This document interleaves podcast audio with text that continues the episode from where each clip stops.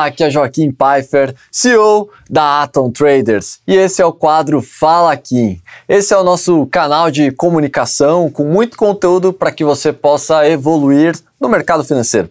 A partir de agora, eu vou responder aqui as perguntas de vocês. Aqui estão as três perguntas que a gente recebeu hoje através do Instagram Vida de Trader. E a primeira pergunta é: como começo uma carteira de investimentos? Bom, para começar uma carteira de investimento, uma resposta bem rápida e ampla, né? É importante você ter um processo. Dentro desse processo, o que você precisa entender é que na sua carteira ela precisa ter ativos cíclicos e não cíclicos, ativos que estejam baratos fundamentalmente. O que, que isso significa? Significa que você vai fazer uma análise fundamentalista dos ativos que você é, acredita que estejam a um preço atrativo, que tenham negócios resilientes, e você vai dividir em dois grandes grupos os ativos cíclicos, ou seja, aqueles que dependem, por exemplo, de um aumento da, das commodities ou que estão basicamente baseados em função das taxas de juros, ou seja, com a taxa de juros mais altas, esses ativos eles ficam piores. Com as taxas de juros mais baixas, esses ativos ficam melhores. Então você precisa escolher essa, essa parte cíclica né, da economia desses ativos, aumento de do poder da renda, etc. Então é importante você entender esse contexto, né? Você fazer essa separação. E aí você vai ter os não cíclicos, que não dependem muito do que está acontecendo com a economia, com juros, com os preços da, das commodities, eles vão entregar retorno. Mas num determinado momento, em função do estresse do mercado, em função de algumas perspectivas ruins e da volatilidade, eles podem apresentar grandes oportunidades, que são as empresas normalmente que sempre estão pagando, né, muito dividendo. Então essas empresas normalmente elas têm uma taxa de rentabilidade embutida e vão trazer rentabilidade, seja qual for o cenário. Então, respondendo aí a pergunta, né, o melhor jeito de você montar uma carteira é colocar ativos não cíclicos, ativos cíclicos fazer uma análise da conjuntura econômica, criar um processo para você escolher esses ativos com base em critérios principalmente fundamentalistas. Um critério que eu gosto muito fundamentalista, por exemplo, é a relação é, EVA EBITDA, que significa basicamente o valor de mercado, né, o valor daquela companhia dividido pela geração de caixa que ela está tendo. Quando esse valor ele está ali perto de duas a três vezes, significa que a companhia ela está gerando resultado, está gerando lucro das suas atividades operacionais que em dois ou três anos ela vai gerar um valor que vai chegar ao mesmo valor de mercado daquela companhia naquele determinado momento. Isso é bastante atrativo, bastante atraente e com uma expansão desses múltiplos, né? Quando o mercado ele está pagando múltiplos mais caros, é, além de você ter uma taxa interna de retorno que vai variar ali entre 28 a 35%, você vai ter também o ganho dessa expansão desses múltiplos conforme é, a volatilidade de mercado e também os contextos mais cíclicos de taxas de juros, aí falando especificamente de taxa de juros. Então acho que é importante, a gente tem vários exemplos agora é, na Bolsa de Valores, nesse momento agora, né, o que está acontecendo, empresas é, do setor de tecnologia, do setor de educação principalmente, que são empresas que conseguem performar em cenários bastante desafiadores, porque elas são as chamadas asset light, né? empresas que têm pouco custo, poucos investimentos para que a companhia possa rodar, né? Então a companhia ela consegue girar e transformar também os seus investimentos em caixa muito rápido. Então tem muitas oportunidades nesse momento na bolsa, principalmente voltado para o setor de educação, para o setor de varejo, começam a surgir algumas oportunidades realmente interessantes. Então acho que vale a pena quando você vai montar uma carteira você ter um processo, definir os critérios, ativos cíclicos, ativos não cíclicos, que aí com certeza você vai conseguir desenvolver algo bem balanceado. E por último, um ponto importante que a gente não, não tratou aqui, mas é importante se aprofundar, é a alocação. Você nunca ter é, num ativo, por mais que você acredite, por mais que seja uma barganha gigantesca, mais do que 20% do seu capital alocado em um único ativo. Por que isso? Porque quando você tem mais de 20% alocado num único ativo, você corre o risco de ter uma perda patrimonial, né? Você não vai ter uma diversificação é, se você é, amplia isso para 50%, 60%. Então, esses são alguns cuidados que você precisa ter, fazer uma alocação quando você acredita muito num ativo, 20%. Ah, mas eu acredito em cinco ativos muito, vai ser 20% em cada? Não deveria ser, mas se você seguir essa classificação, pelo menos você tem uma chance ali menor de estar errado quando você tem pelo menos cinco ativos na sua carteira.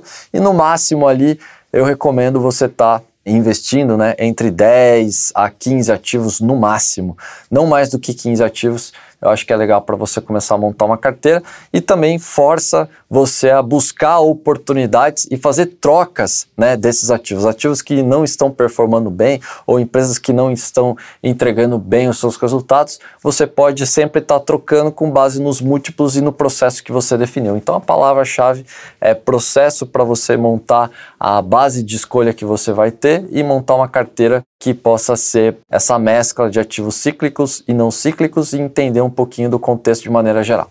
Bom, a segunda pergunta que a gente tem aqui é do Reinaldo Rush. Como manter a estabilidade nos ganhos diários no day trade de dólar? Bom, as pessoas às vezes imaginam né, que o processo de day trade vai ser uma questão que você vai ganhar dinheiro todos os dias. É, quando você está operando um único ativo, é meio difícil você ter isso, porque não vão ser todos os dias que esse ativo vai ter as melhores oportunidades. Então eu sou um real defensor aqui que você tenha um processo muito bem definido da escolha dos ativos que você vai operar no dia, traçando ali os principais pontos, tendo paciência para que você espere esses ativos que você analisou chegarem nesses patamares de compra ou venda para que você possa começar a agir.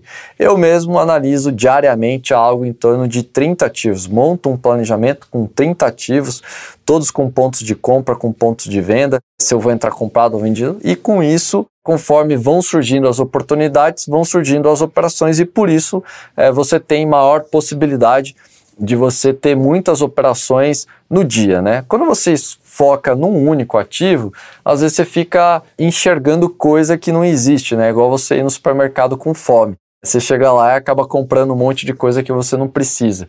Então, o que, que é importante, né? Quando você fala em montar um processo que seja vencedor para você operar o dólar. Primeiro, você montar um planejamento, né? Então, tudo é processo tem que montar uma escadinha, ou o problema está no processo, ou o problema está nas pessoas que estão executando o processo, né? Eu costumo brincar com isso.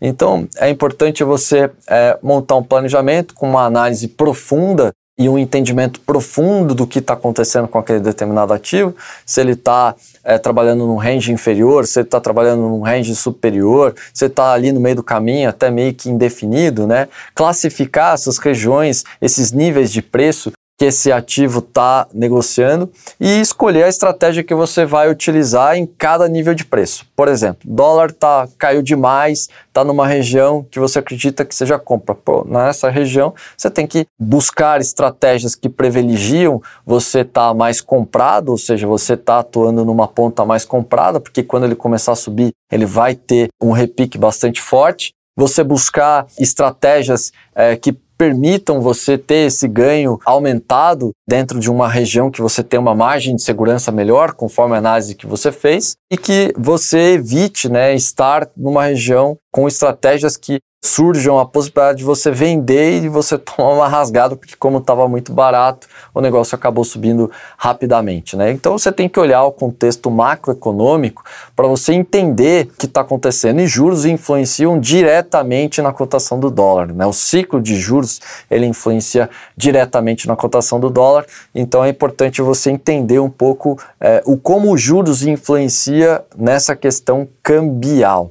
É, então, vem essa primeira análise que ela é extremamente importante. Aí você montar o seu processo, o seu planejamento e a estratégia que você vai definir você treinar isso, mesmo que você tenha operado naquele dia, mas você continuar treinando, você continuar aperfeiçoando, você continuar é, tendo a repetição, a consistência é, para que você melhore aquela base do processo e desenvolva ela para que ela fique cada vez mais completa, com muito mais tempo.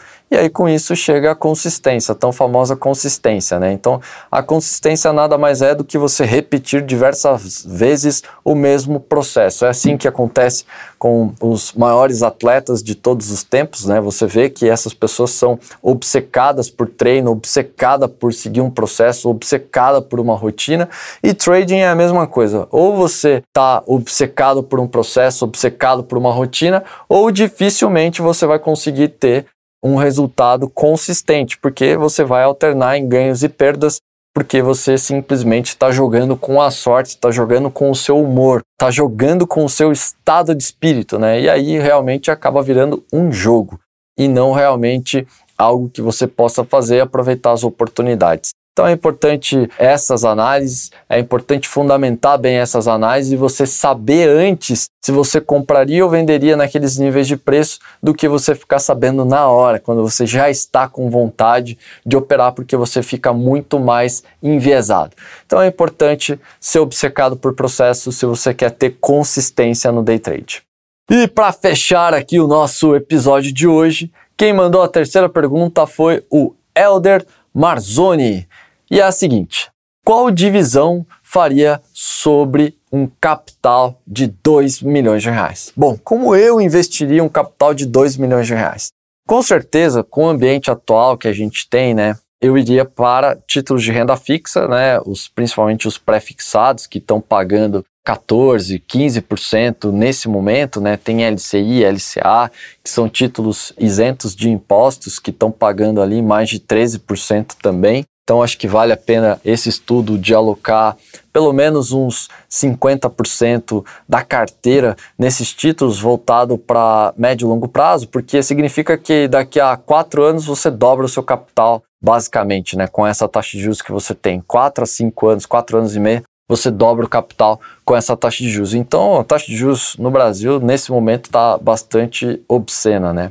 E os outros 50% eu alocaria é, em algumas companhias que estão muito baratas na bolsa, que apresentam oportunidades surreais, né, que eu acredito muito, que é o setor de educação. acredito que as empresas do setor de educação estão é, muito baratas.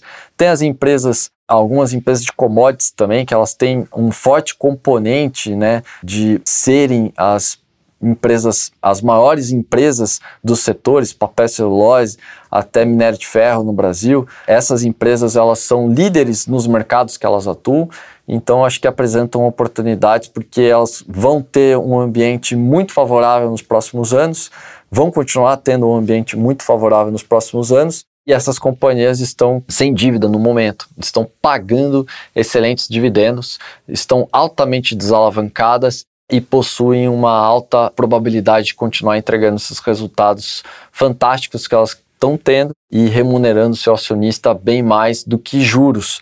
Né? Então eu alocaria uns 50-50, 50% em renda fixa, 50% em bolsa nesses patamares, nesses ativos, em ativos bem diversificados, né, que são os cíclicos, que são as commodities, que estão ainda com uma oportunidade boa de compra, é, não cíclicos, que são os setores educacionais, que é o setor de educação, por exemplo, que tem empresas que estão entregando aí duas vezes é, geração de caixa e passou por um período bastante ruim, que foi Covid, é, e também a, agora alta de inflação, que corrói o poder de compra das pessoas, juros mais altos, que permite com que as pessoas tenham dificuldade aí para financiar os seus estudos e que tem se mostrado bastante resiliente com tudo isso.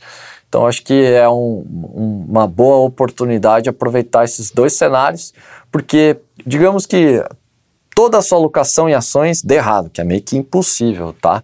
Daqui a quatro anos e meio, 50% que se alocou em renda fixa vai ter dobrado e isso vai ter protegido seu capital. Então, acho que você não precisa ser tão defensivo e uma alocação de 50 a 50, com certeza você vai aproveitar as oportunidades com bastante proteção e bastante tranquilidade ali em cima do seu patrimônio. E esse foi o Fala Kim dessa semana. Acompanhe os nossos conteúdos do Atomcast nas principais plataformas de áudio e vídeo. E não esqueça de enviar a sua pergunta. A próxima dúvida pode ser a sua. Aguardo vocês aqui no nosso próximo episódio e até lá!